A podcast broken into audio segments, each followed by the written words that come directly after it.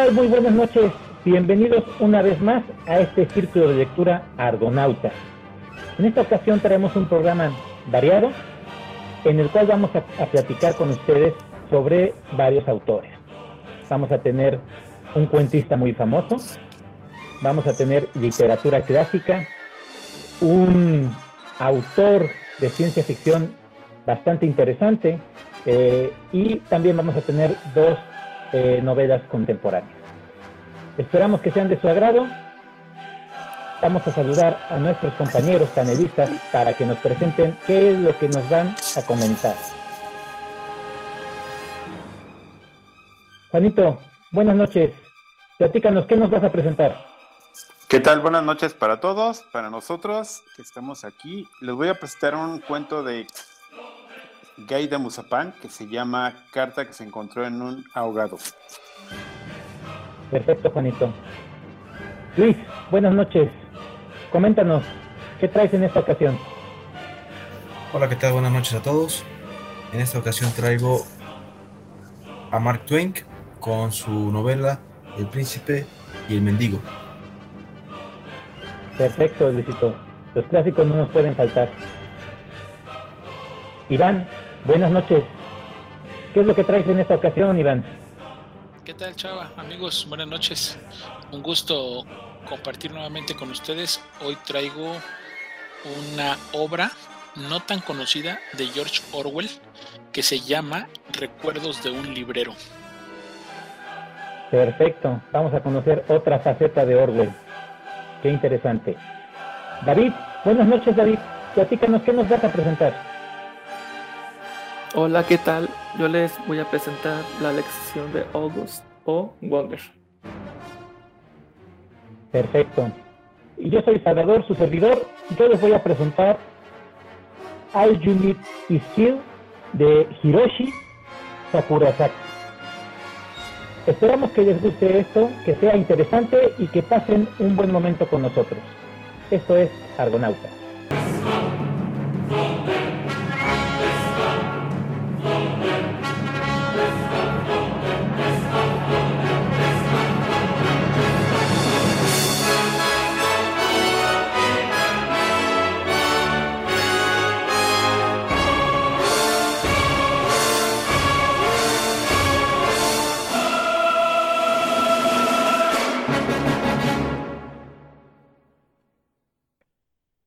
Bueno, vamos a comenzar. Adelante, Juanito. Los micrófonos son tuyos. Gracias, gracias. Es un cuento corto de Guy de Mozapan. Este, narra la historia de, de, un personaje que está hablando, está hablando con alguien, pero no sabe con no se ve con quién, no se sabe con quién. Y está contando la historia de que nunca se ha enamorado. Para estar enamorado necesitas que una mujer tenga muchas cualidades y es difícil, él dice que las mujeres tienen dos cualidades que sería la, la física y la moral, pero nunca están a la par, siempre una es más grande que la otra, el físico, la moral o algo. Y entonces él dice que nunca se ha enamorado, que nunca ha sufrido, nunca ha llorado, nunca se ha vuelto loco, nunca ha deseado a, a una mujer, nunca ha hecho nada. Es, no sé. Pero dice que una vez sí se enamoró por un día. Dice que le gustaba la, la, persona, la mujer, y, este, y la mujer le dijo, ¿podemos ir a, al lago en la noche y remar? O sea, ver la luna, las estrellas. Y el personaje dice, pues a mí me habría gustado más estar en un cuarto y en una cama. O sea, la deseaba, pero dijo, bueno, está bien, vamos al... Y entonces dice que fueron a cenar, cuando dieron las 10 de la noche se fueron en el, en el en el bote y empezó a remar allá al medio lago y en algún instante él sintió que podía tocarla, o sea, la deseaba y ella le dijo, no, no, no, no, no, no hagas eso, o sea, estamos viendo aquí las estrellas, la luna, la tranquilidad, no, no lo hagas, no me interesas. Y entonces él se sintió un poco incómodo, pero dijo, bueno, ah, no, hay más tiempo. Entonces pasaron las horas, siguieron hablando, siguieron viendo la luna, las estrellas, o sea, todo estaba muy, muy armonioso. Y en algún instante ya eran como las 3 de la mañana, el reflejo de la luna con el agua hacía que el pelo de ella se viera como morado, o sea, un color diferente, sus ojos también tenían otro color. O sea, le llamó más la atención lo que estaba viendo. Sintió que estaba enamorado de ella, o sea, intentaba seducirla otra vez y ella le había advertido, prométeme que no me vas a tocar, no me vas a decir nada, no vas a hacer nada. Y él dijo, así lo prometo. Pero ante esa situación del el contraste de la luna, el mar, bueno, digo, el agua que del, de ahí donde estaban remando, sintió deseos de que, pues él decía que fue su primera vez que se enamoró. Y entonces se quiso acercar a ella, la quiso de alguna manera, la agarró por la cintura y quiso besarla. Y ella se levantó, o sea, así como casi casi ofreciendo sus labios para, para besarlo. Y de pronto ella le dice, tienes un insecto en tu hombro. y, él se quedó así como, entonces no la quería besar, o sea, no fue la intención de ella hacer eso. Y entonces él comenta que fue la primera y única vez que se ha enamorado. Y de ahí en fuera dice, ya no quiero enamorarme, ya no me interesa nada, no sufro, no lloro, no me quedo sin comer, no me emborracho, no va nada. O sea, estoy... Y el final es un final curioso, no se los voy a decir, es un cuento corto y espero que les haya gustado. Que lo diga. Perfecto. Perfecto. Pues aquí te están este, animando, Juanito, para que cuentes el final. Al final de cuentas, este, es un, es un relato corto y creo que somos del gusto de, leer a, a Maupassant. se, pronuncia Maupassant, Maupassant. Pero sí, este, eh, qué, qué, interesante. Como tú quieras, eh, te lo dejamos a tu criterio. Cuéntalo o ahí lo cierras. El final es, es un final inesperado. Es lo que él dijo. Dice que encontraron un marino, encontró un cuerpo y en ese cuerpo estaba la carta. Y la carta es lo que les acabo de platicar. Ahí termina el cuento. Vientos. Muy bien, muchachos. ¿Alguien quiere comentar algo sobre lo que Juan nos acaba de presentar? Adelante, Iván. Sí, bueno, pues este, Maupassant es, creo, creo que es así y ahorita que dijo el final, por eso yo le dije que lo contara, porque normalmente los cuentos de, de Maupassant al final es donde viene como lo, lo, lo, más padre para mí. Y, y, es como muy clásico de él, como, como hacer una parte cíclica y terminar los cuentos. Y dices, ah, todo esto que pasó fue al principio, o lo hace al revés, ¿no? O comienza, comienza este, contando la historia de atrás para adelante sin terminar con, una, con un final en, puente. Pero, pero creo que a mí, lo, a mí lo que más me gusta de, de, Maupassant es que yo siento que son de esos escritores que hacen los, los cuentos redondos. ¿Y a qué, a qué considero yo un cuento redondo? Pues que hay, un, hay una historia, hay un nudo, hay un desenlace, este, son interesantes, tienen, tienen misterio. Eh, no sé, creo, creo que hace unos, unos cuentos, podría decir yo, pero, pero no, no, no quiero, no quiero como, como poner un escalón arriba abajo, pero por ejemplo, siento que él, él cierra mejor sus cuentos que Oscar Wilde para mí, para mi gusto. No pasan siendo que eran mejor sus cuentos que Oscar Wilde. Eh, por ejemplo, los cuentos de Juan Rulfo tienen un final abierto, son, son muy distintos. Los cuentos de Quiroga son muy moralizadores. Entonces, ah, siento que, siento que Maupassant tiene lo suyo y, y yo nada más he leído un compendio de cuentos de él, no he leído más, pero con los que he leído me, me, he quedado muy, muy satisfecho. La verdad es que me, me gustan sus, sus, sus, cuentos y la forma en cómo los, cómo desenvuelve las, las, las escenas. Y no sé, a lo mejor no, no me he encontrado con otro tipo de cuentos donde, donde lo hagan de manera distinta, pero yo sé que aquí muchos lo han leído. Entonces, sí, igual si quieren compartir algo sobre esto, pues adelante. Esa es mi opinión. Gracias, Iván. ¿Alguien más, muchachos? Adelante, Luis. Gracias, Chava. Sí, comentar que el cuento que trae este Juan en esta ocasión también ya tuve la oportunidad de leerlo en, un compendio también de cuentos de, de Maupassant.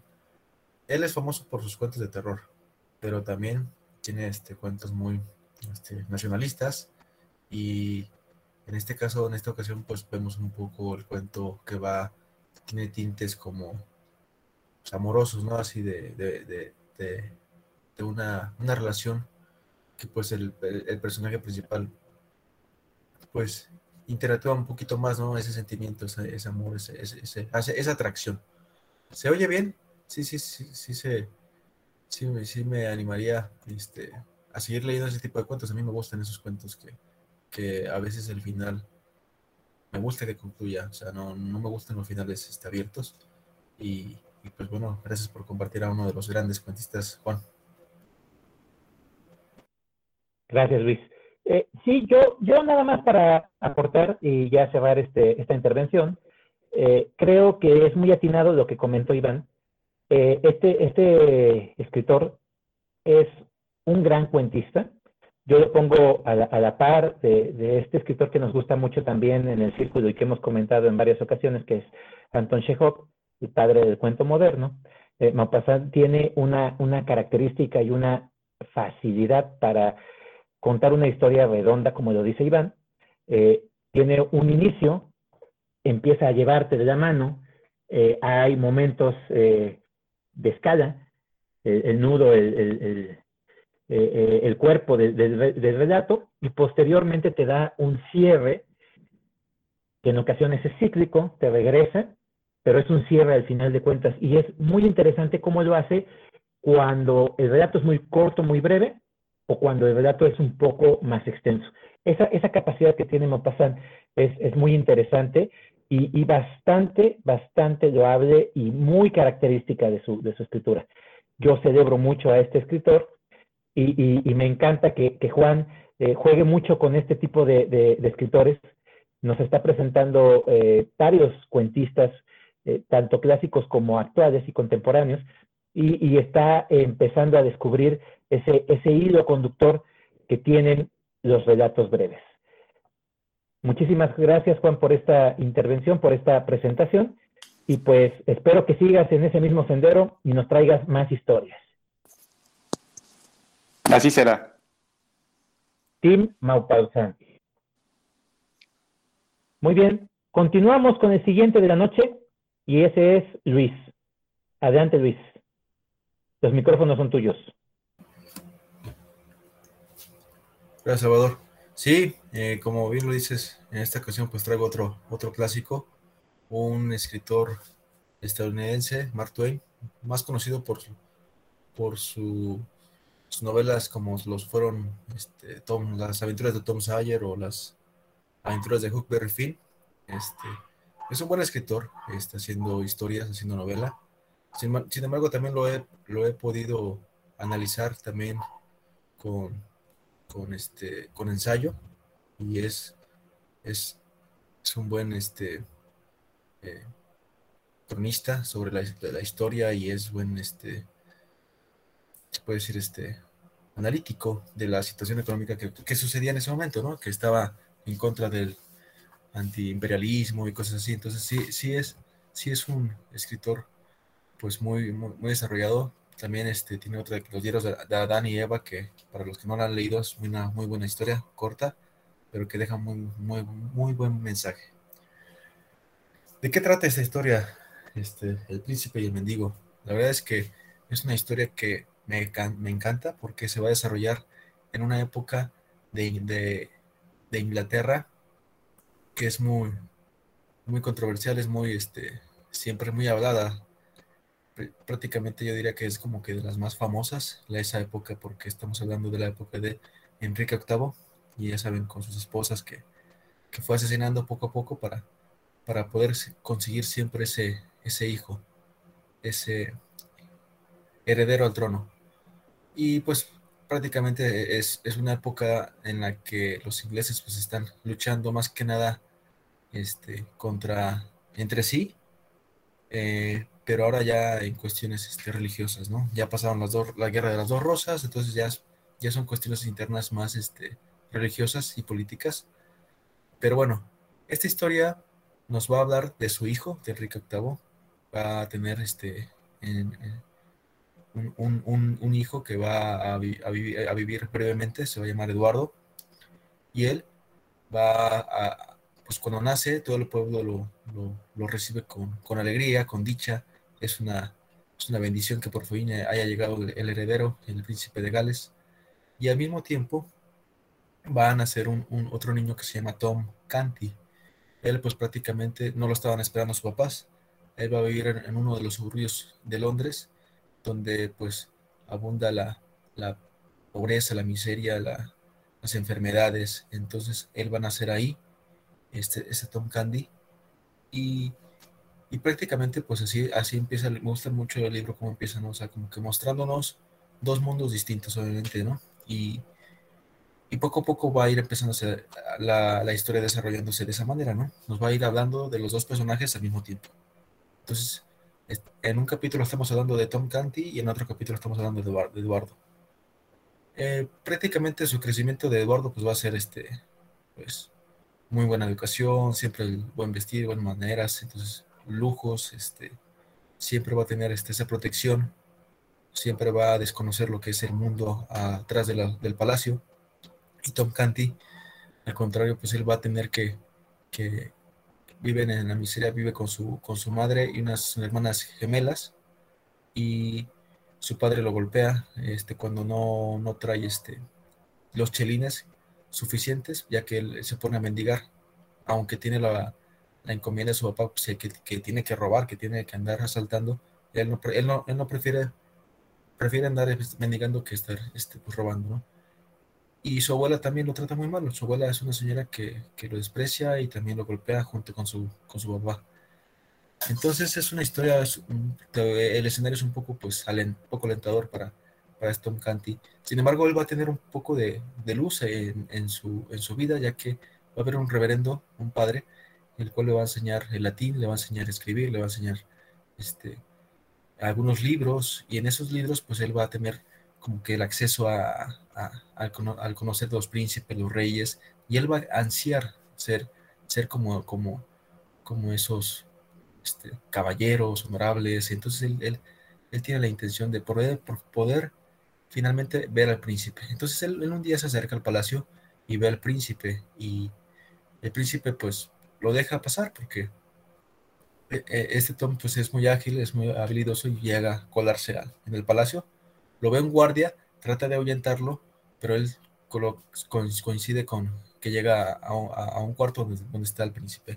El príncipe lo ve, lo, le, da de comer y se da cuenta pues que, el mendigo come como este con una necesidad, con, un, con un hambre salvaje, ¿no? O sea, y, entonces él pues está interesado por conocer este, el mundo exterior y, y este Tom le platica, pues es que yo juego con mis amigos, jugamos en el río, este, todo el tiempo nos la pasamos jugando, nos divertimos muy bien, este, entonces el, príncipe, por llevar una vida aburrida, pues le dice, oye, pues hay que hacer un acuerdo, un, pacto, o sea, tú te vas un día de príncipe y yo me voy un día de allá con tus amigos a jugar porque pues quiero desaburrirme.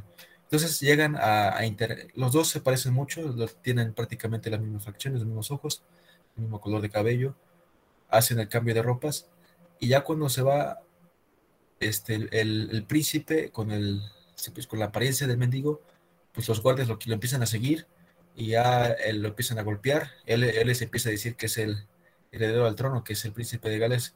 Obviamente los guardias lo ignoran y lo empiezan a golpear, lo empiezan y lo sacan a, patadas ahí. Entonces él, él está como que este, sorprendido por cómo el trato que de repente ha tenido de, ahora sí que pasó de un mundo a, otro en, en, de instantes, ahora sin, sin, entender qué está pasando, ¿no? Entonces él empieza a, a vagar y pues llega a, la casa, a la casa donde vivía Tom. Entonces ahí Tom va a, vivir una experiencia que pues siempre estaba desconociendo y Eduardo también va a vivir otra experiencia también de, de, miseria, ¿no? Y, y, así va avanzando la historia. Prácticamente este es, es, el inicio, pero me gusta porque va metiendo mucho lo que son este, la época, la, el la manera de actuar de, de, las cortes, de los castigos que hay, que se encierran en la Torre de Londres, o sea, sí está muy ambientada, sí está muy, este, está muy puntual todos esos detalles y eso es lo que también me gustó muchísimo de esa, de esa obra y, y los personajes también me gustan mucho, cómo se van desenvolviendo, cómo van siendo este, este teniendo ilusiones. Al final, bueno, durante el libro, una de las cosas que me gusta es que Eduardo este, pues se da cuenta que el mundo afuera del palacio, pues sí, es, es, este, muy, muy, este, está muy descuidado, ¿no? Por parte del rey y él quiere pues cambiar todo esto, todas las debilidades que tiene. Y, y, al contrario de Tom, Tom se da cuenta de que pues eso, él se siente encerrado, ya no se siente con esa libertad que tenía antes. Y pues eso, eso es lo que traigo en esta ocasión y es un libro que me gustó mucho y pues bueno, espero que los que nos estén escuchando se animen a leerlo un día. Perfecto, Luis. Adelante, David. Pues sí me dejaste picado. este, tú, tú dices de que em, de que vamos, vamos viendo así este, las costumbres y cómo viven y lo que sea. Y, yo, y, cuando dijiste como que ellos se empiezan a conocer y, y así, pues yo, yo, pensé como que iban, iba por una parte de la historia y luego que ya que le empiezan a, violentar al príncipe y así, este, pues yo, yo sí me quedé con, con la duda, ¿no? De saber qué, pues, qué iba a pasar y pues obviamente el, el punto de vista pues no es lo mismo estar ahí en un castillo que allá afuera, ¿no? Con, con, con todo lo demás descuidado. Y, y, pues me alegro mucho que, que, hayas comentado, porque sí estoy, pero súper picado. Perfecto, David. ¿Alguien más quiere comentar sobre esta obra que trajo Luis? Bien, eh, a mí me gusta mucho este escritor, es un escritor, eh, hasta cierto punto eh, le gustaba mucho la polémica, con respecto, pues, obviamente al momento que le tocó vivir, y, era muy irónico con, este, sus obras. Esta obra, definitivamente, yo no la he leído, pero me llama mucho la atención por la forma en cómo la has este, platicado, Luis. Y pues sí me anima bastante a, conocer esta, esta faceta de, este escritor norteamericano. Eh, es muy interesante y pues vamos a ver. Gracias por compartirlo, Luis. Y pues eh, continuamos con el siguiente de la noche. Ese es Iván. Adelante, Iván. Los micrófonos son tuyos. Muchas gracias. Hoy voy a presentar una obra no, no tan popular, no tan conocida. De, hecho, voy a decir que esta obra llegó a mí por, por, por conjunto, por chiripada. Yo, encontré este libro, que me gustó mucho la portada, que es de, Mirlo, donde vienen pues eh, las dos obras creo que más importantes de George Orwell, las que lo hicieron famoso, que es tanto la de 1984 como la de Rebelión en la Granja. Y como yo tenía unas, unas ediciones no, no tan bonitas, y dije, bueno, dije, ya es momento de que, de que se me pegue un poquito lo de Chava y lo de Luis de tener una edición más o menos decente para mi librero, porque tengo puras ediciones económicas. Dije, bueno, pues esa está, está bonita, está padre. Además me gustó mucho la portada así muy de, de 1984. Y fue una sorpresa que no me había percatado que hasta el final vienen dos pequeñas obras que se llama Recuerdos de un librero y el otro es En defensa de, la novela. Eh, dije, es más interesante porque son como de esos escritos que, hacen los, los autores, pero que como son tan breves, probablemente no, no, puedan salir como una edición solita, aunque sé que por ahí sí existe una, pero este relato no pasa las 15 páginas, yo creo. Eh, sin embargo, está muy interesante y, este relato yo lo quería compartir en aquel momento cuando hicimos el, especial de, de, las bibliomanías que teníamos nosotros, porque creo que yo nunca me había puesto a pensar como, como lo hace George Orwell desde el ojo del vendedor de libros, ¿sí? Porque al decir los, recuerdos de, de un librero, que yo pensaría en un principio pensaba que era un mueble, pero no, en, verdad se refiere al, vendedor de libros, ¿no? Como nosotros lo conoceríamos normalmente. George Orwell me, ha gustado, me ha gustado desde que leí Rebelión en la Granja, después leí 1984, las dos obras me han gustado mucho, la forma en cómo escribe como a veces muy, muy puntiagudo, diría yo, muy, muy filoso, me, gusta ese, ese, ese límite en, el que pone él sus obras, se me hacen muy interesantes. Y dije, bueno, ahora vamos a ver qué opina Desconozco desconozco si él en algún momento vendió libros o fue librero, pero te quiero compartir un poquito de, del texto tal cual porque, porque creo que el, valor del, texto es como lo dice o, como, lo, como lo escribió. Hace pensar que si el, lo, narra en primera persona, por eso dije, no, no, por eso digo, no sé si es, es verdad que él trabajó ahí o no. Cuando trabajaba en una librería de Lance, o de libro viejo, es eso, tan fácil de imaginar como cuando uno trabaja en una de ellas, como una suerte de paraíso, donde piensas que unos caballeros encantadores ojean eternamente volúmenes de folio encuadernados en piel. Lo que más me llamaba la atención era la escasez de los clientes que realmente amaban a los libros. La librería contaba con unos fondos de un interés excepcional, si bien dudo mucho que siquiera el 10% de nuestros clientes sabía distinguir un buen libro de uno malo. Los aficionados a las primeras ediciones eran mucho más corrientes que los verdaderos amantes de la literatura. Aunque más corrientes eran aún aquellos estudiantes de origen oriental que les gustaba regatear por los libros de texto baratos que de por sí ya lo eran, y algunas mujeres de mentalidad más bien difusa que andaban en busca de un regalo de cumpleaños para sus sobrinos. Estas sí que eran de largo las más corrientes de todas. Empieza así su, texto y, prácticamente nos va haciendo una, una radiografía de todo tipo que va entrando a la tienda. El que compra por montones de libros, que ya nos hizo la observación Luis que no compremos tantos y seguimos de necios. El que, el que compra pero no lee, sino los, los, compra para regalar. Dice, y, y, fíjate que aquí yo me, yo me acordé de una cosa que, me, sucedió, una experiencia que me sucedió en Gandhi, porque si ustedes han ido a Gandhi, no sé si algunas han pedido un libro, pero pues te piden que, dejes el anticipo, ¿no? creo que tienes que dejar el 60 del libro o creo que a veces está pagado. Me imagino que en aquella época, en aquella época, pues esto no sucedía, porque dice, y había una cantidad de gente que nos venía a encargar, dice, mendigos libros los teníamos ahí amontonados, dice, pero que jamás, jamás pensaban pagar por ellos. O sea, dice, nada más nos llenaban los estantes y nunca pagaban por los libros, se los encargaban, los pedían y ya nunca pasaban por ellos. Y entonces él trata de, comentar, pues, esta gente que a veces quiere, dice, o aquellos, y este dije, creo que ahí entro yo, aquellos dice que pueden pasarse dos horas en la librería y salen y no compran ninguno. Y nada más están haciendo espacio, dice, y van a perder el tiempo. Entonces, va, va retratando todos, todos, todos fíjate, aquí hay una, parte bien chistosa que dice de una, de una, este, de una viejita. Dice, una de las cosas más raras, por ejemplo, una anciana muy adorable que buscaba un libro para un inválido, que como que le podía regalar. Dice, ¿qué le contestas? O sea, si tú eres el vendedor de libros y te dicen, oye, ¿qué libro le podemos regalar a un inválido? ¿Qué, qué, qué le contestas? Y luego dice, y otra, otra adorable anciana que leyó un libro maravilloso en 1897 y te pregunta de repente si serías capaz de localizarle un ejemplar de ese libro. Por desgracia, eso sí, no se acuerda cómo se llamaba el libro, ni tampoco se acuerda cómo se llamaba el autor, ni tampoco se acuerda de qué trata el libro. Solo recuerda a ciencia cierta que llevaba una cubierta de color rojo.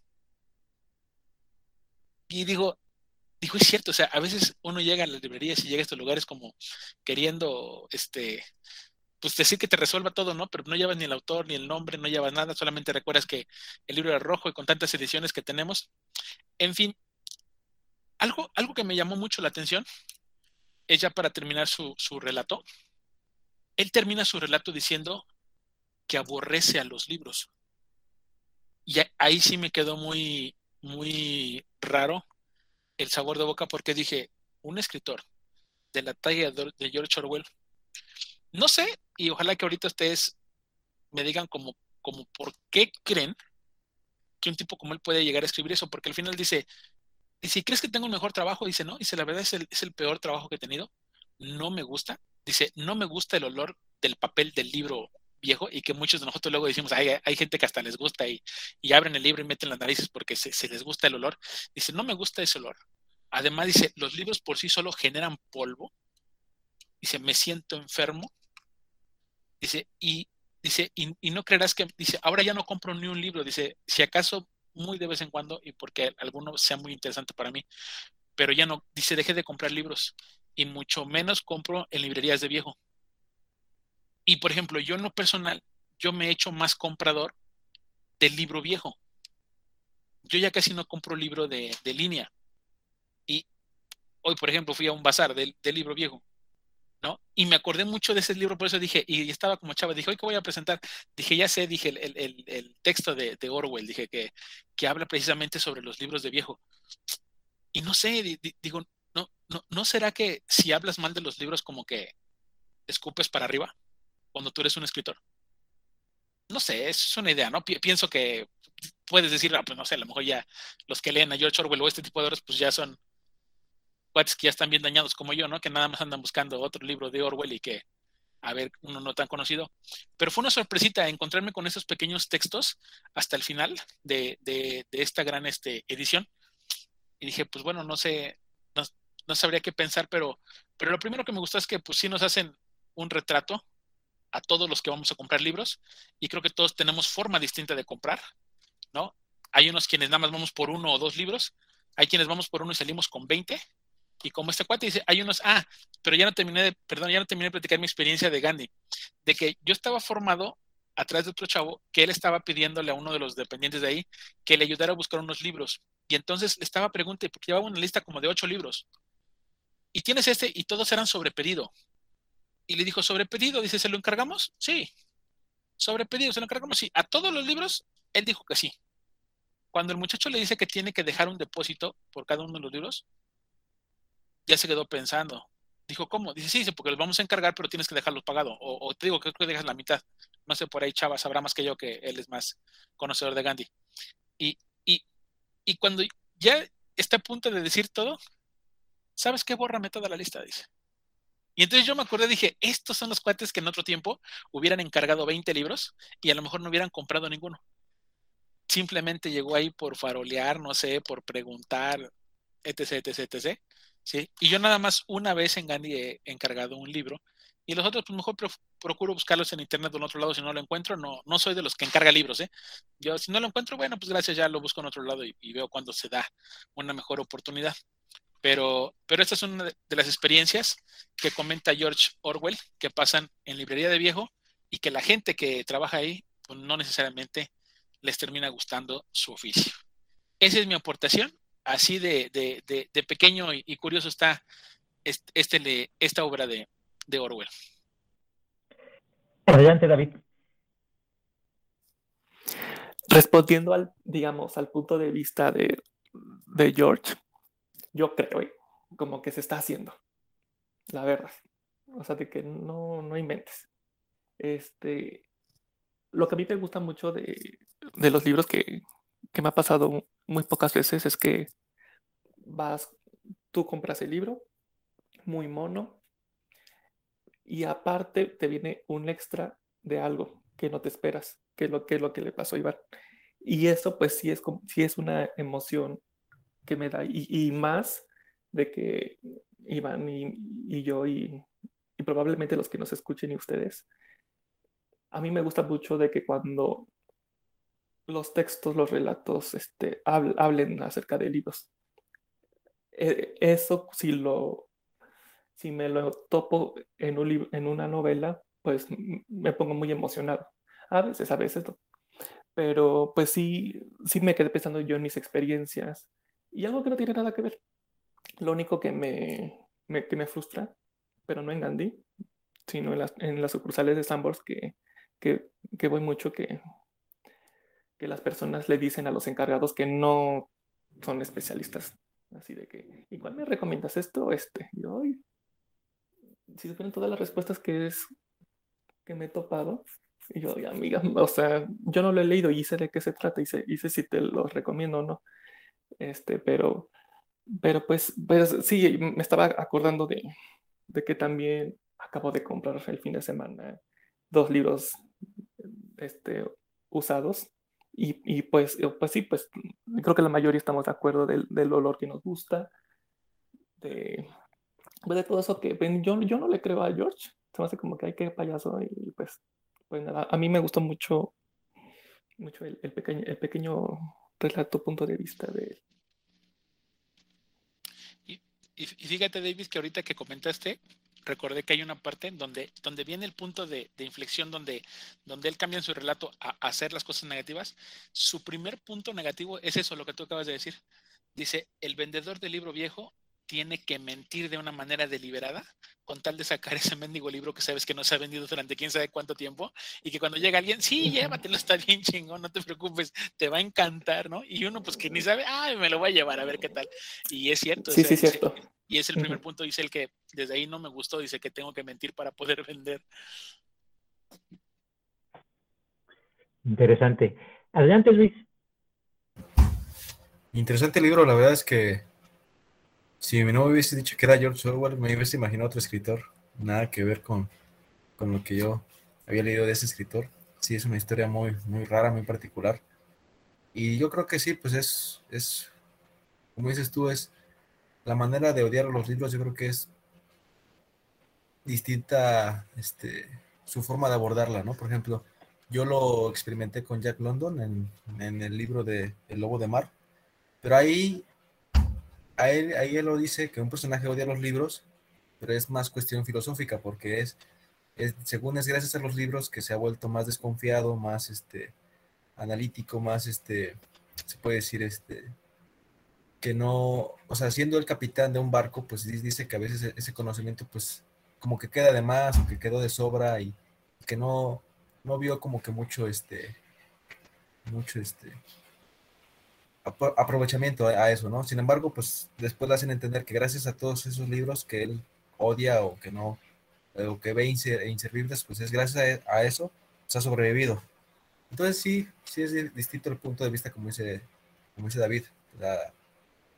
Quién sabe por qué lo, menciona, pero bueno, fuera de eso sí está interesante el libro. Es, es que aparte se contra, es que aparte se contradice, porque obviamente como nosotros, como nosotros que, somos lectores, que, ya tenemos estas experiencias, este, pues obviamente se van a empolvar. Y obviamente este, no, no vamos a llevar muchos cuando, se, cuando haya la oportunidad. Entonces, o sea, ya, ya, ya sabemos que eso va a pasar. Y que si compras muchos o, si compras uno y que si no los sacudes, pues eso va a pasar. Entonces, o sea, ¿de, qué se queja? Por eso digo de que, de que, ay, pues voy a decir por eso es lo, por eso, es lo que yo digo, de que no, no creo que sea así como que, uy, qué filosófico y que hay que la metáfora, y que no creo que vaya para allá, porque pues obviamente creo, siento, como que los autores pues sí, ¿no? El ego, ¿no? Pero hasta ahí le voy a dejar. Bien. ¿Qué pasó, Juanito? No, pues todo es muy interesante. Me gustó mucho el, cuento, el relato. Y estaba tratando de ubicarme yo, ¿qué personaje sería para entrar a una librería? No, no encontré una razón. Me quedó, me quedé pensando y sigo pensando. Era mi comentario. Bien, eh, fíjate que eh, este tipo de temas es, es, muy rico, muy, muy interesante porque se presta para que platiquemos y nos explayemos demasiado yo voy a, dividir mi intervención con respecto a esto que acabas de presentar, Iván, porque creo que tengo bastante noción de ello.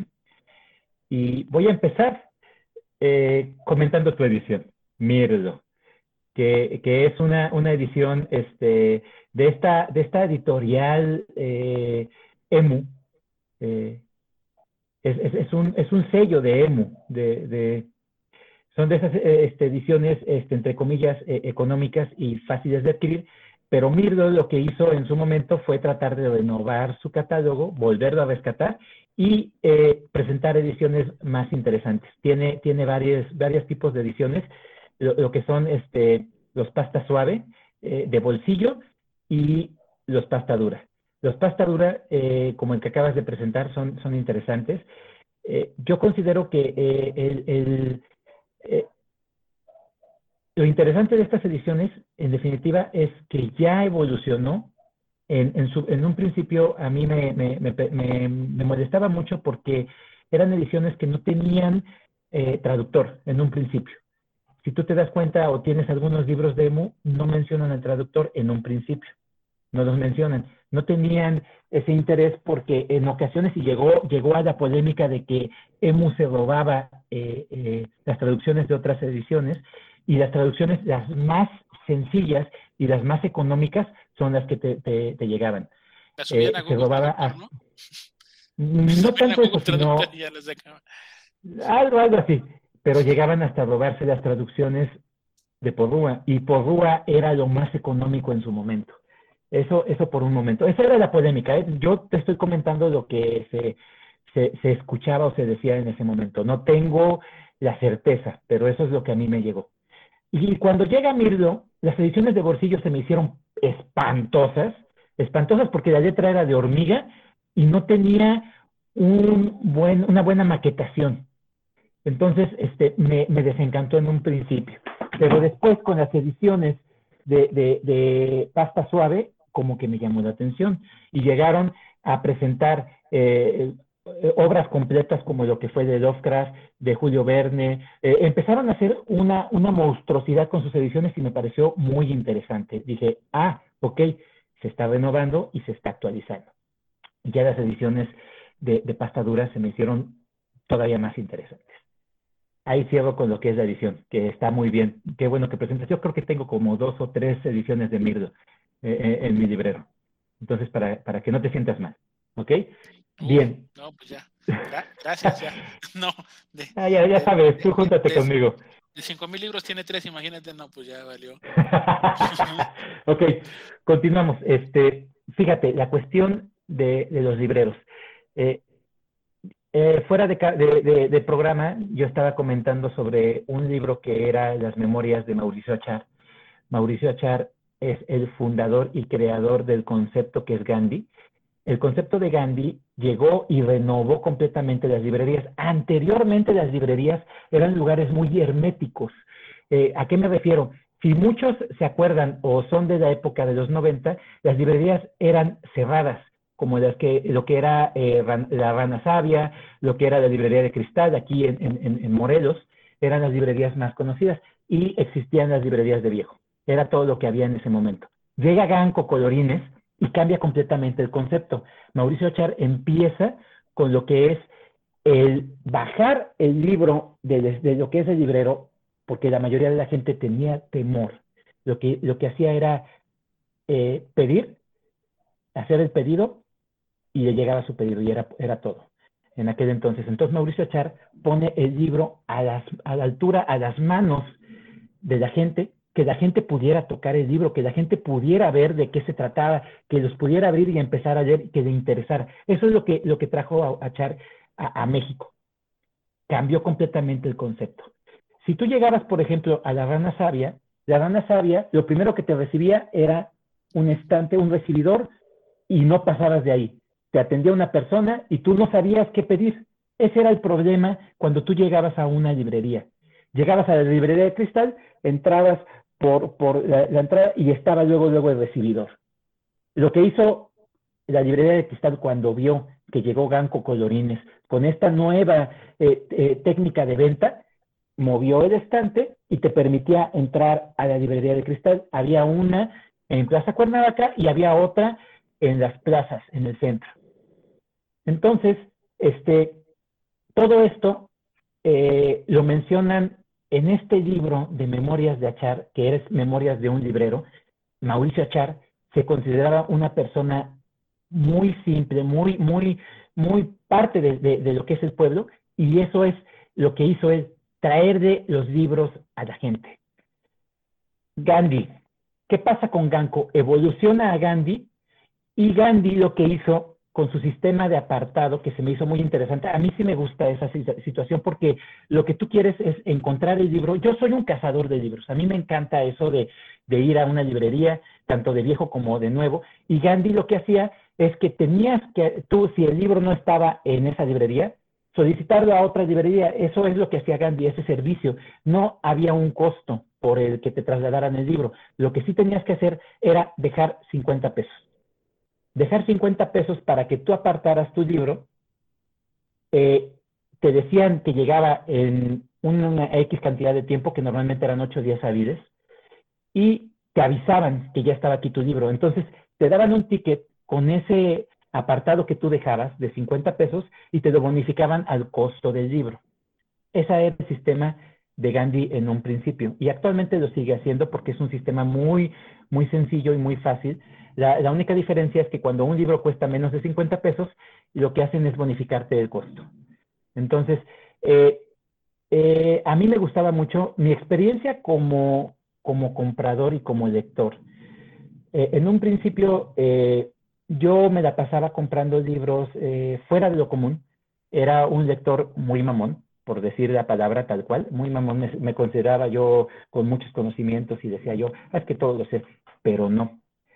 Cada que tú llegabas a una librería, yo llegaba, por ejemplo, a lo que era Somos Libros, este, la librería de, de el, el, ¿cómo se llamaba? Eh, el árbol de los libros, creo que estaba ahí en, eh, abajo de la eléctrica Vera, o arriba de la eléctrica Vera, que era una librería de viejo. Había una librería de viejo enfrente de lo que era el Calvario. Había muchísimas librerías de viejo en, en, en Cuernavaca, había muchas. Puedo, puedo hablar porque mi padre, que era un lector muy ávido, me llevaba, le gustaba mucho caminar, entonces eh, decía mi hijo, este, acompáñame, me llevaba a las librerías de viejo, él compraba libros de viejo. Eh, eh, esta librería de, viejo que estaba en el Calvario, lo que hacía era que si tú traías los libros, por 10 pesos te los cambiaban. Entonces, mi padre compraba cinco libros, siempre cinco libros, y esos mismos libros los llevaba una vez, los leía, daba sus 10 pesos por cada libro y le daban otros libros. Entonces era muy interesante esa, esa, forma de, este librero. Lo que hacía este librero era constantemente mover su mercancía de esa forma y se me hace muy interesante. Eh, yo hace tiempo eh, tuve la experiencia de ser librero.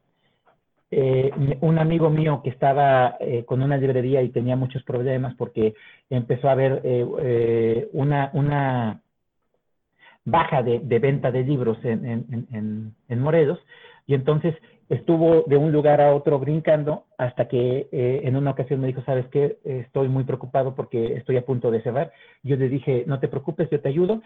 Eh, tú dime qué, qué quieres que hagamos. Este, no, pues si quieres, este, nos volvemos socios. Entonces ahí entré yo. Y traté de hacer lo mejor que se pudo. Fue una experiencia muy interesante el ser este, vendedor de libros. Y yo creo que el problema que presenta Santiago con este, este, Iván, Iván con este, este escrito de Orwell, es que Orwell termina siendo lo que son los escritores. Todos sabemos que llegan a un punto en el que se vuelven eh, personas inaccesibles o personas con, con un problema de soberbia, porque todos saben, sabemos que ellos saben que son escritores y que, que tienen ese talento y que ya han publicado. Entonces, este cuate ya tiene un estrato social muy alto. Yo lo que nunca entiendo, entiendo y que pensaría que ahí fue el error en un principio es, ¿qué hace una persona que ya ha publicado o que tiene ese estrato social y se va a vender a una librería de viejo? eso es lo que yo pensaría en un principio. Ya todo lo que platica eh, Iván con respecto al final de cómo cierra este Orwell, pues me parece que definitivamente el problema es su estatus su, su modo de ver las cosas. Y, y, a, mí, a mí me apasiona muchísimo ver eh, libros de viejo, libros usados. Me encanta. Eh, de hecho, tuve hoy una compra en una librería de viejo que no tenía yo ninguna intención de comprar, pero me encontré un libro que quería desde hace mucho tiempo. Le dije, ¿en cuánto me lo vas a dejar, carnal? Me dice, bueno, para ti, en tanto. Dije, pues pa, sobres. Y compré tres. Eh, total, es una experiencia muy, muy muy buena. Discúlpame, Luis, compré tres. Este, pido, pido perdón, pongo la manita para que me pegas. Ah, ah, ah, discúlpame, perdón, perdón. Pero bueno, este, es muy, muy, muy refrescante, muy interesante. Eh, yo la primera vez que, que, se me acercó un vendedor de Sambors me quedé, a ver, pues, me dice este cuate, señor, ¿se le ofrece algo? ¿Le puedo ayudar con algo? Y cuando me dice, ¿lo puedo ayudar con algo? Dije, ah, ok, este, sí, eh, fíjate que estoy este, buscando autores europeos eh, con respecto al género de terror, pero que sean este, tanto contemporáneos como, clásicos. ¿Qué me puedes ofrecer? Y el cuate se quedó así de, de nada más los ojotes y me dice, eh, ahorita nos acaban de llegar los de Crepúsculo, no sé si le, interesen, porque son novedad. Y yo nada más lo volteo a ver, me empiezo a reír y yo digo, sí, gracias, carnal, este, voy a seguir viendo, no te preocupes. Llego a Gandhi, se me acerca un vendedor, un joven, y me dice, ¿lo puedo ayudar en algo, señor? Y cuando me dice eso, lo primero que pensé, este cuate tiene que saber más que yo, ¿no? Para poderme decir. Y digo, sí, mira, estoy buscando este autor. Eh, si no tienes este autor, algo que sea semejante y que sea contemporáneo de ¿qué me puedes ofrecer? Y pues el cuate se quedó de a seis porque no había escuchado a este, a ese, ese escritor.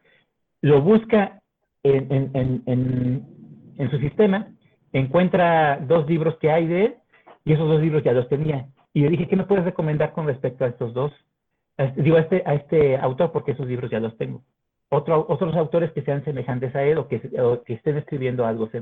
Y pues el cuate no me supo decir, eh, fue por su gerente, su gerente eh, más o menos me dio una explicación y quedé, bueno, este chavo pues está muy verde para mí. Y voy a Somos Libros, que era una librería que estaba enfrente de la iglesia de Guadalupe, ahí en el centro, arriba de la catedral, y se me acerca un joven de lentes, delgado, que se volvió mi mejor amigo, porque es el primer tipo que me, me dio una cachetada con guante blanco, que se me acerca y me dice, yo estaba viendo dos libros, en ese, en ese momento había encontrado uno de Mario Puzo que se llamaba Los Borgia, ya lo había agarrado, y estaba agarrando otro, otro libro de otro escritor, en ese momento era este, ay, eh, Gel Azul, de, de del BEF, este, Bernardo Fernández. Entonces se me acerca y me dice, este, ¿lo puedo ayudar en algo, señor? Y, y, cuando me dijo eso, me quedé con la experiencia que había pasado de los otros dos, este, tanto el de Samos como el de, de Gandhi, que, que, pues yo digo, si se me acercan y me dicen, te puedo ayudar en algo, te puedo sugerir algo, es que este cuate sabe, ¿no? Y entonces le hago la misma, y este cuate me dijo, pues fíjese que no tenemos a ese autor, pero tenemos este tipo de, escritores que son semejantes a él que también le pueden interesar. Y dije, ay, güey, este cuate sí, sí, sí sabe, ¿no?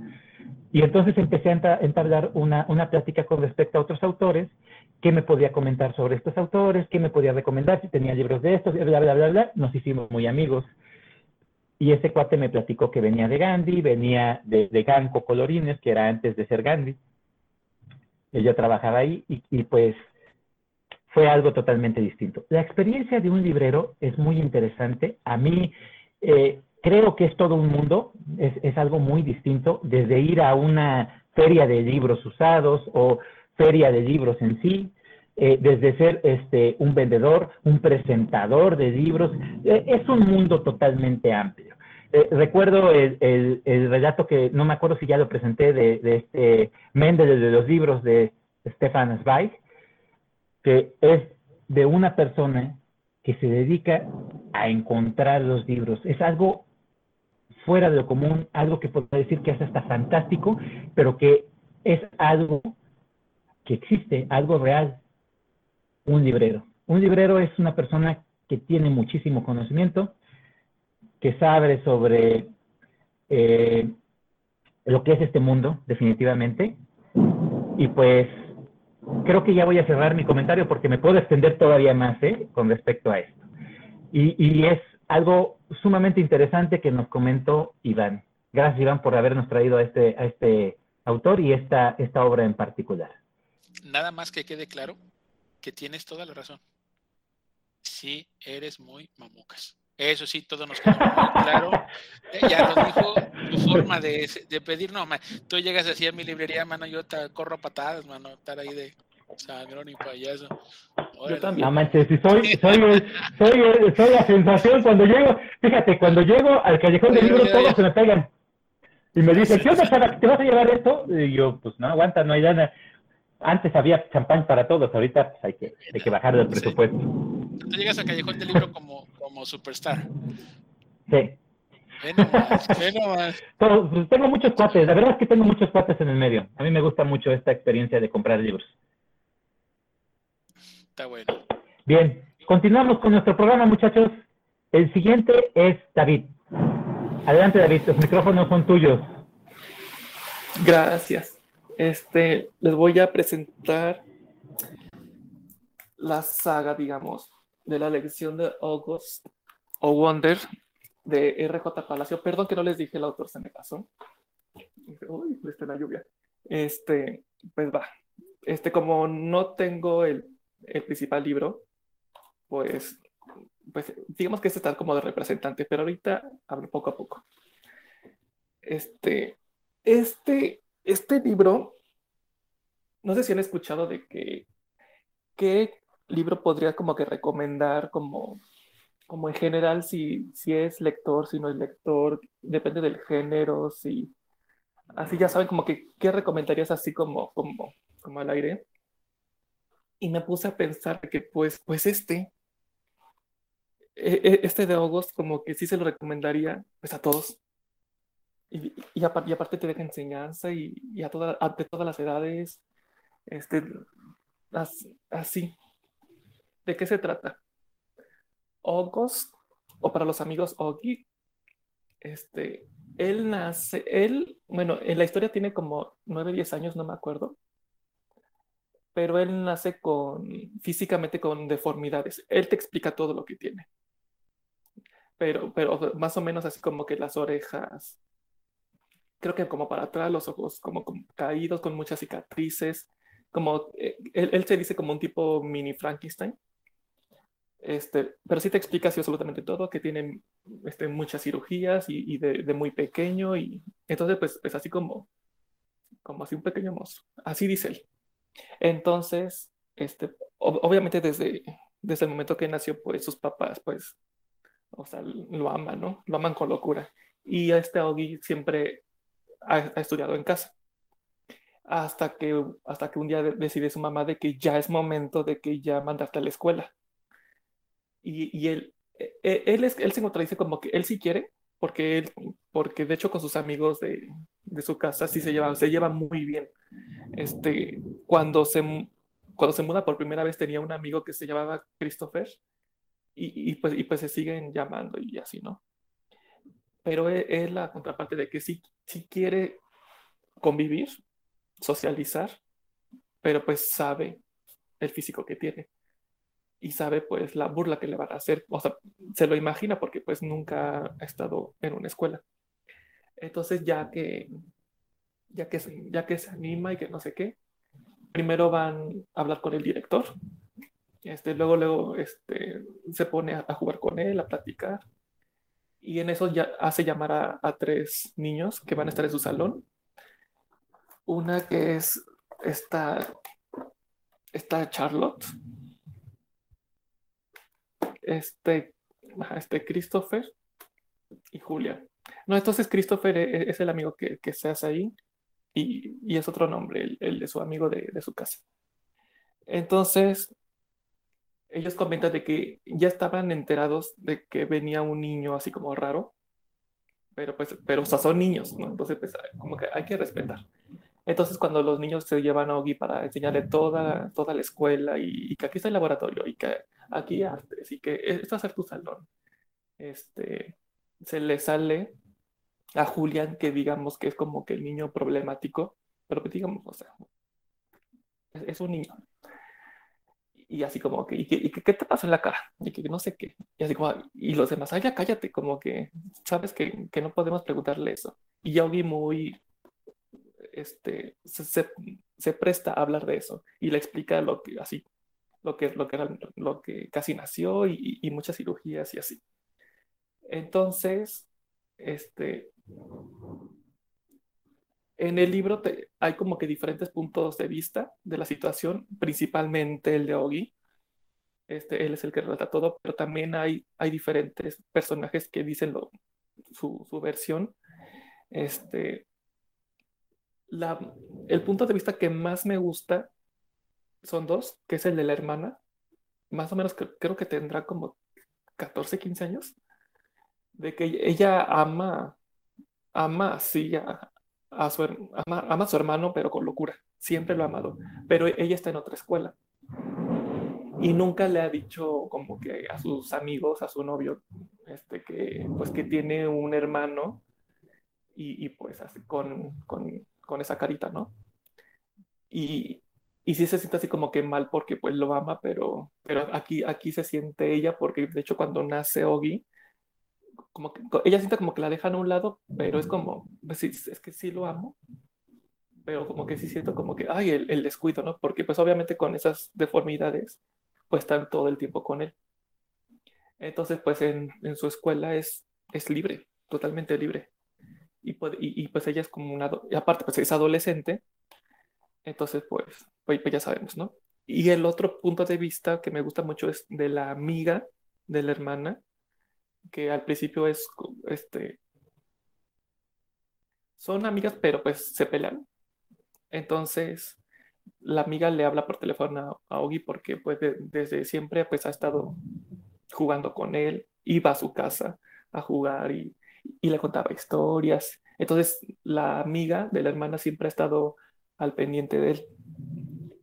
Pero ahora que están peleadas, este, de repente la amiga le pregunta a oye, ¿y, tu hermana cómo está? ¿Todo bien? Y, y, no ha preguntado por mí.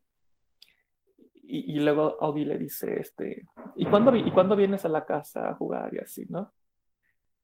Y, este, y, pues ya estos, estos libros, este, por ejemplo, en, en tienen un maestro que, es el señor Brown, que, hace, que él hace, tiene en una pizarra y le dice a los a, todo a toda la clase de que de que pongan ustedes frases de lo que quieran así frases positivas de lo que piensen acerca de la vida no su percepción.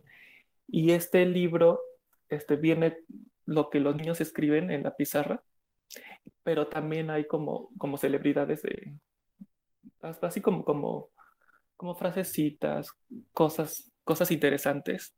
Pero, nada más es, como, como, para, como para coleccionar, ¿no?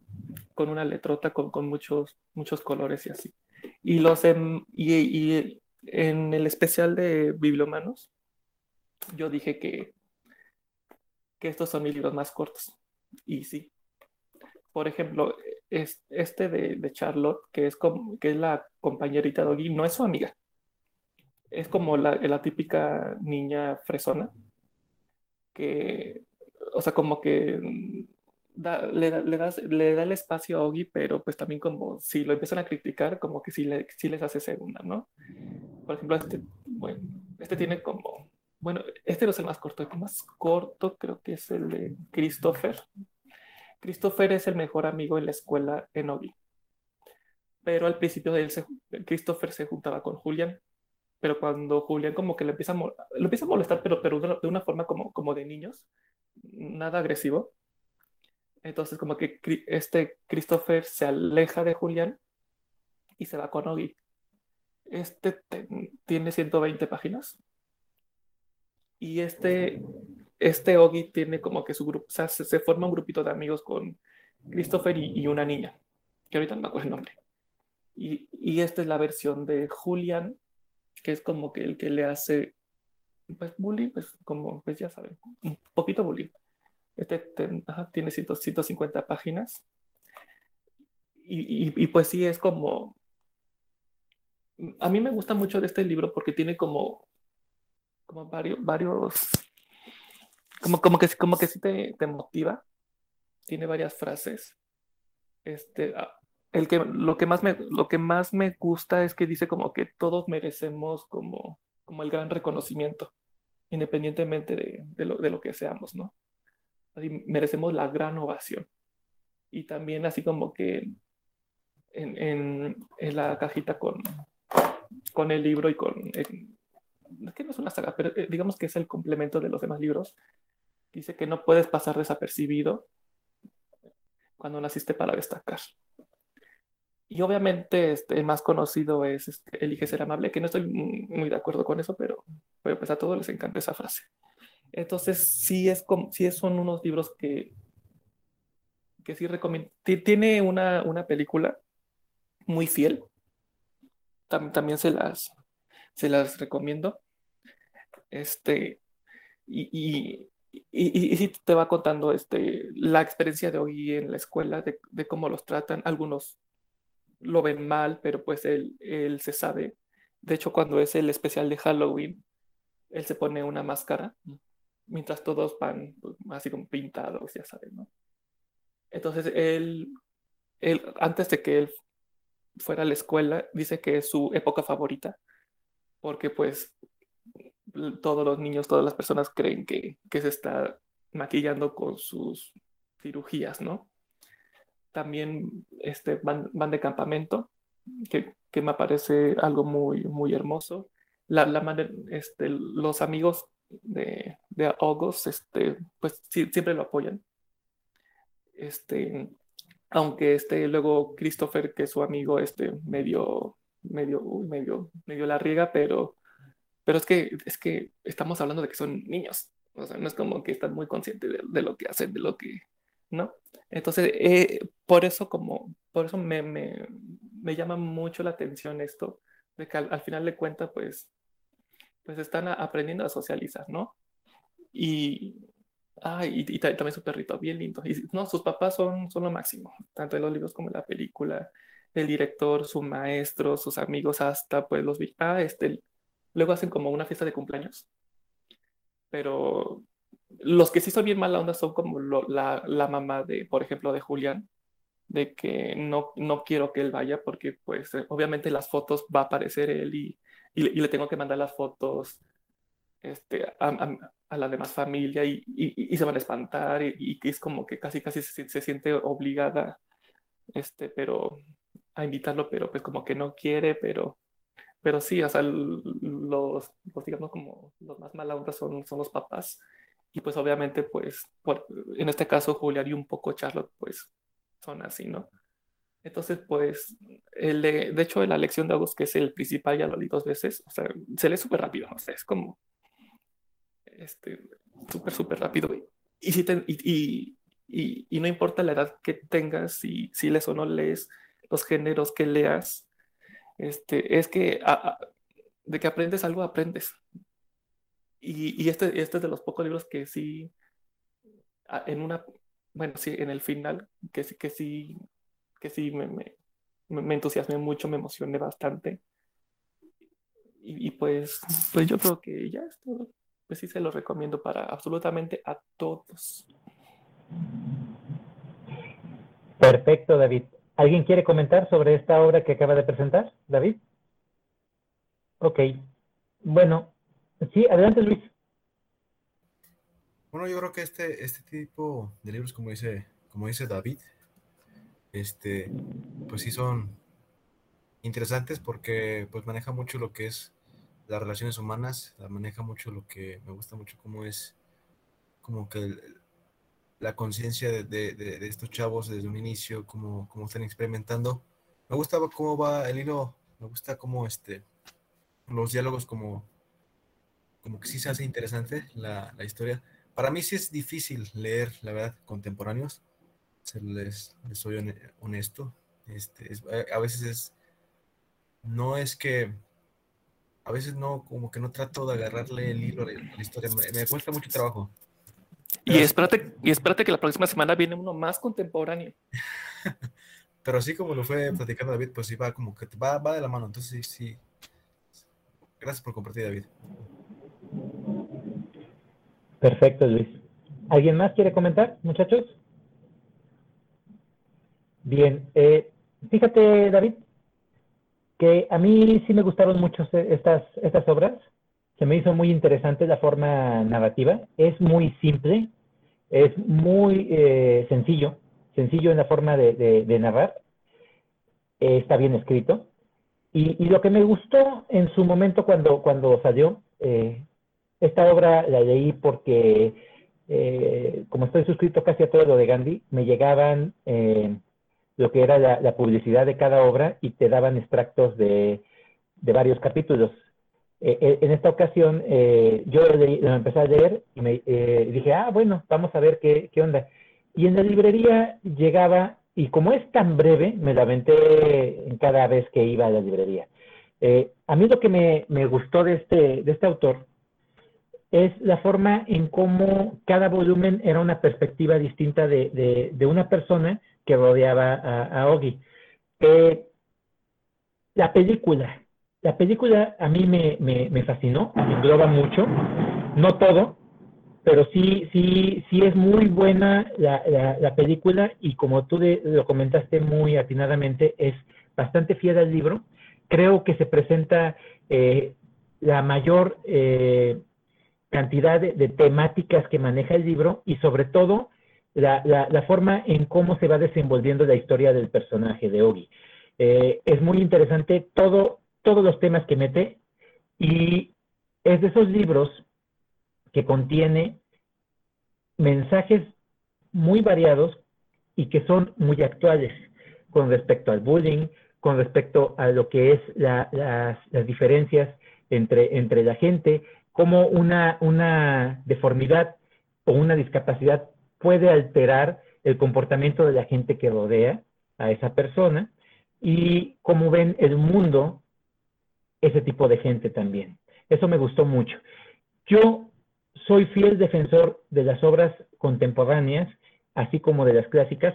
Creo que todo, todo lo que nos presenta la literatura, la literatura es muy vasta en la temática, pero este tipo de obras actuales, juveniles, eh, eh, son, que son tan bien escritas, son aquellas que debería de rescatarse, en definitiva. Yo por eso defiendo mucho la, literatura actual, contemporánea. No considero que haya tan malos escritores, sí los hay, sí los hay, hay de todo en esta, en esta Villa del Señor, pero hay obras rescatables como esta, hay obras que hasta cierto punto considero yo que sí se deberían de leer, que sí se deberían de recomendar, y qué bueno que lo hayas traído, David, porque así eh, se expande más la panorámica, la perspectiva de este círculo de lectura. Muchas gracias por compartir, David. Perfecto, muchachos. Eh, vamos a la última participación que es la mía en esta noche. Y yo en esta ocasión les traigo a un escritor japonés con una obra muy atípica, Al Junil Iskill de Hiroshi Sakura Saka. Este escritor japonés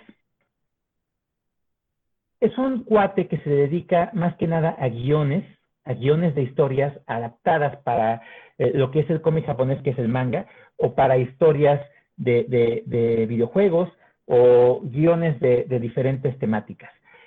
Este libro es considerado una novela ligera, pero eh, que está en el límite de lo que es una novela ligera.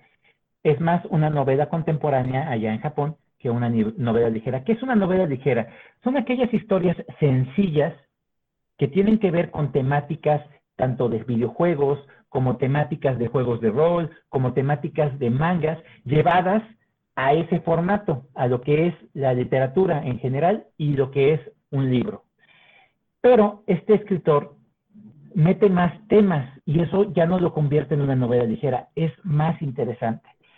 Este libro tiene una adaptación eh, norteamericana a una película que es eh, Al filo del mañana, esta película que esteriliza Tom Cruise con Emily Blunt, en la cual eh, Tom Cruise, que es el personaje principal, repite cíclicamente su vida llega a, un, este, a un enfrentamiento con, una raza alienígena que está acabando con la humanidad y es asesinado por un eh, diferente, que es, todos son rojos, pero él es azul, y ese espécimen tiene una capacidad que es regresar el tiempo.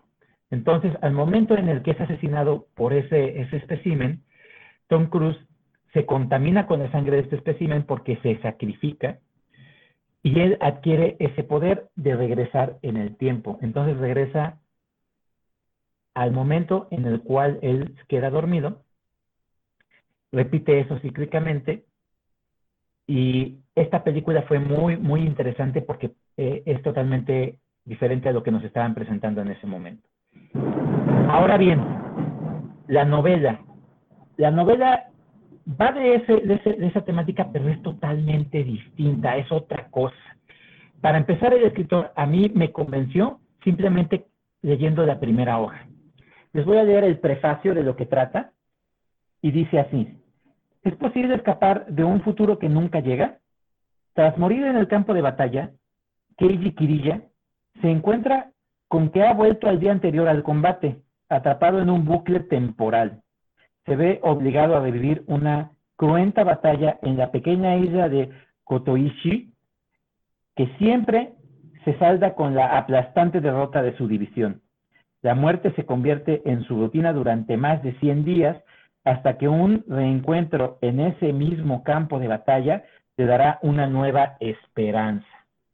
Eso es lo que presenta el libro en la parte de la contraportada. Todavía no me atrapó lo suficiente, pero la verdad de las cosas es que como adaptación, que es de una película que me gustó mucho, yo quise darle la oportunidad. Entonces ya eh, la conseguí y empecé a leerla y nada más el principio de la obra me atrapó completamente. Empieza así. Diez minutos después de que empiece la batalla, los soldados se ahogan en su propio miedo. Intenta imaginarlo. Estás en un lugar en el que mil muertes de acero vuelan a tu alrededor. Los proyectiles lejanos producen un sonido ahogado y sordo, una vibración grave que hace temblar todas tus entrañas.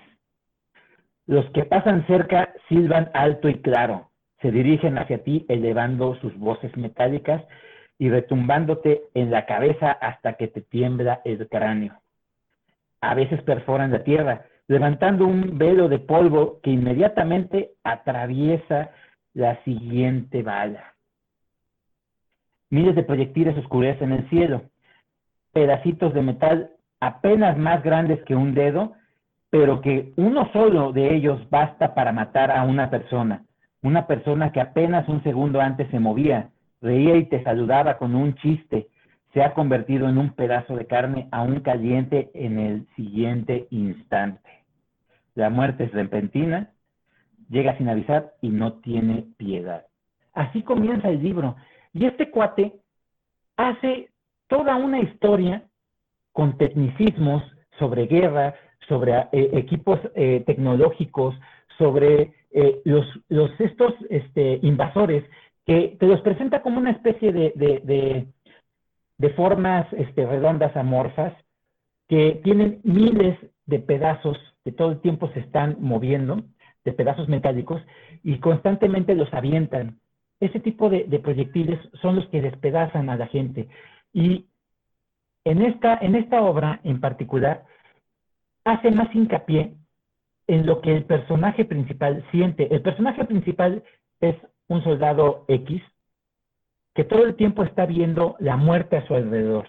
Y cuando adquiere esta capacidad de regresar en el tiempo, se llega a volver una persona totalmente fría, una persona sin un eh, propósito, sin una motivación, porque sabe que todo el tiempo van a morir. Y van a morir de una forma atroz, terrorífica, eh, muy, muy cruel. Pero todo cambia cuando conoce a la otra personaje principal, que es a la que llaman la perra de acero. Y esta personaje principal tenía esa misma característica que él tiene de revivir constantemente un ciclo en el cual ella lo que hizo fue ir aprendiendo poco a poco cómo matar a este tipo de, de, contrincantes. Se vuelve muy hábil. Eh, la, misma milicia la, tiene ya eh, en una alta estima porque acaba con, con este tipo de, de contrincantes y pues va subiendo de rango. Pero esta personaje principal también es muy distante y fría y empiezan a entablar una relación entre ellos dos. Esta obra eh, me pareció muy interesante por la forma en cómo está narrada.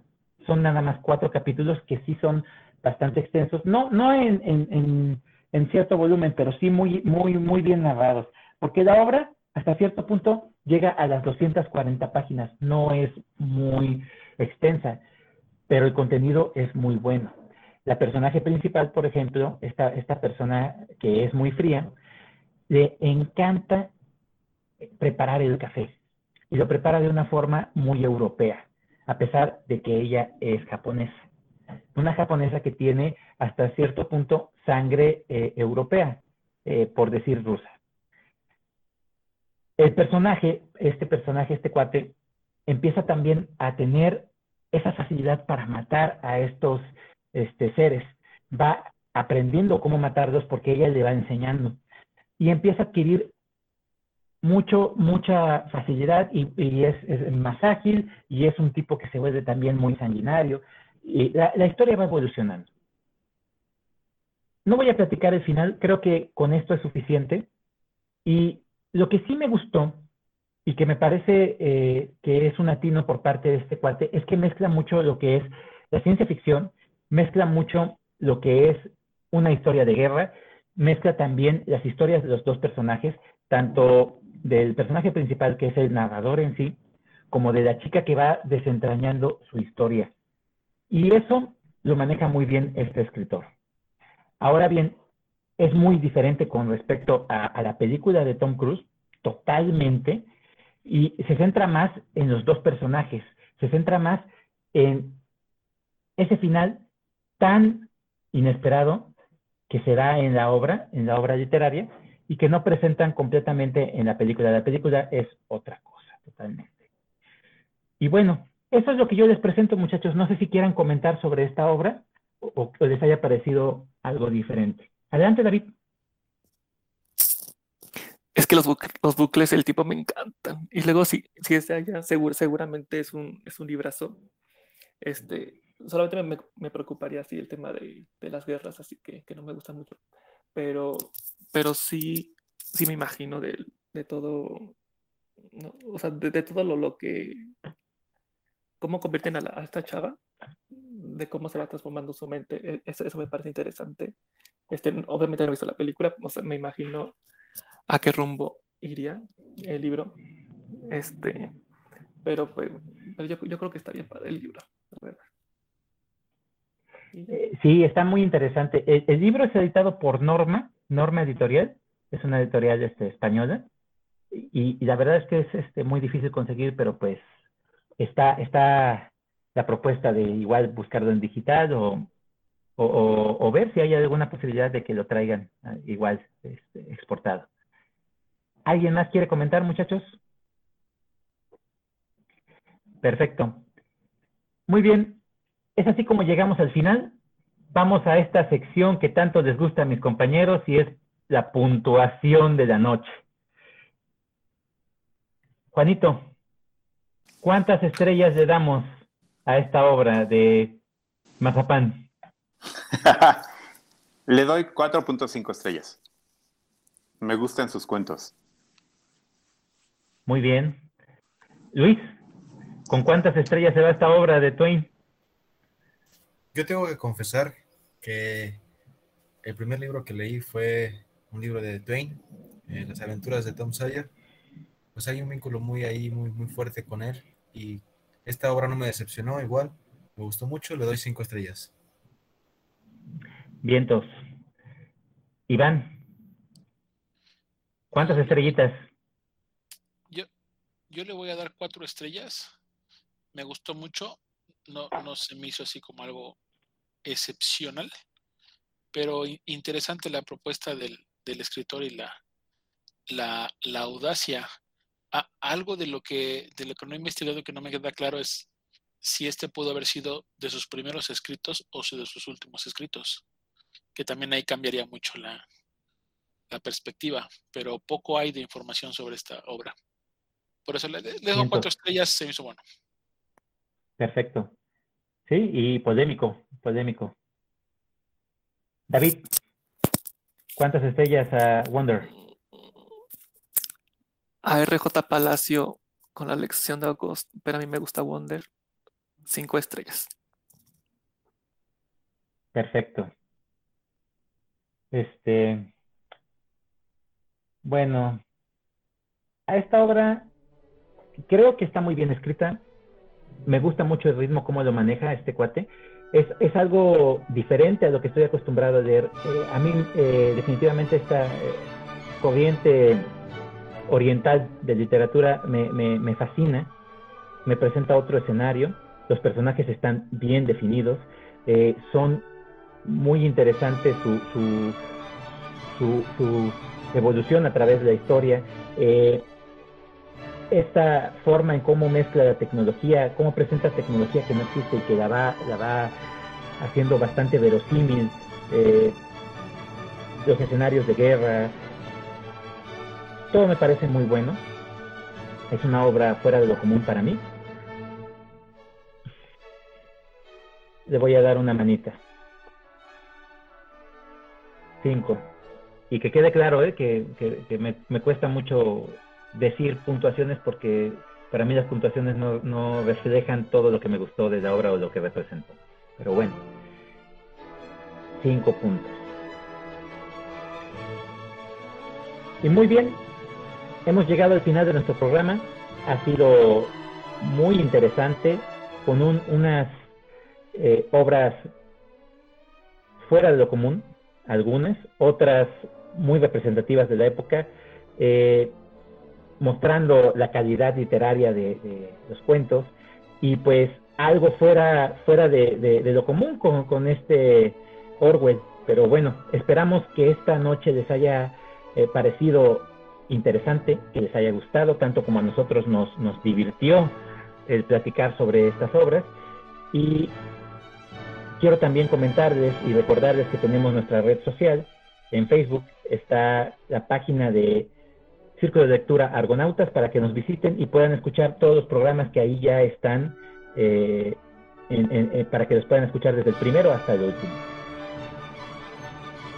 Voy a pasar a despedirnos. ¿Sí, Juanito?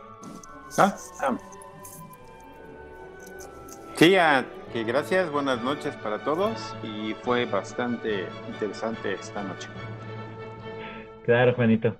Eh, como les comentaba, vamos a despedirnos. Eh, Juanito ya se nos adelantó, ya se despidió. Pero ya tiene perfecto. Sueño, ya, ya, se quiere ir a dormir. Mi chocolatito. y mi cocol. Perfecto. Luisito, buenas noches. Buenas noches, Salvador, Juan, David, Juan. Otro círculo más interesante, me gustó mucho. Un saludo a todos los que nos escucharon. Que pasen buena noche. Iván, muy buenas noches. Muy buenas noches a todos mis amigos panelistas, a la gente que nos escucha. Esperamos que les haya gustado este programa y nos vemos eh, dentro de ocho días con más libros que presentar. Nos vemos. David, buenas noches. Buenas noches. Sí, este, no sé cómo este fue un programa que ahora sí todos los libros quiero leer. Que si el médico, que si los libros, que si los bucles del tiempo y pues el mazapán. Pero pues gracias a todos los que nos escuchan y buenas noches a todos. Y yo soy Salvador, un servidor. Espero que les haya gustado. Ya sea que lo escuchen en la noche, en el día, en la tarde, en el momento que ustedes lo estén escuchando. Pasen un buen momento nos vemos la próxima semana con más historias para compartir.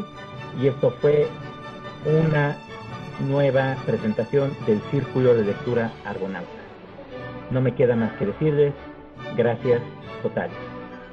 Nos vemos la próxima semana.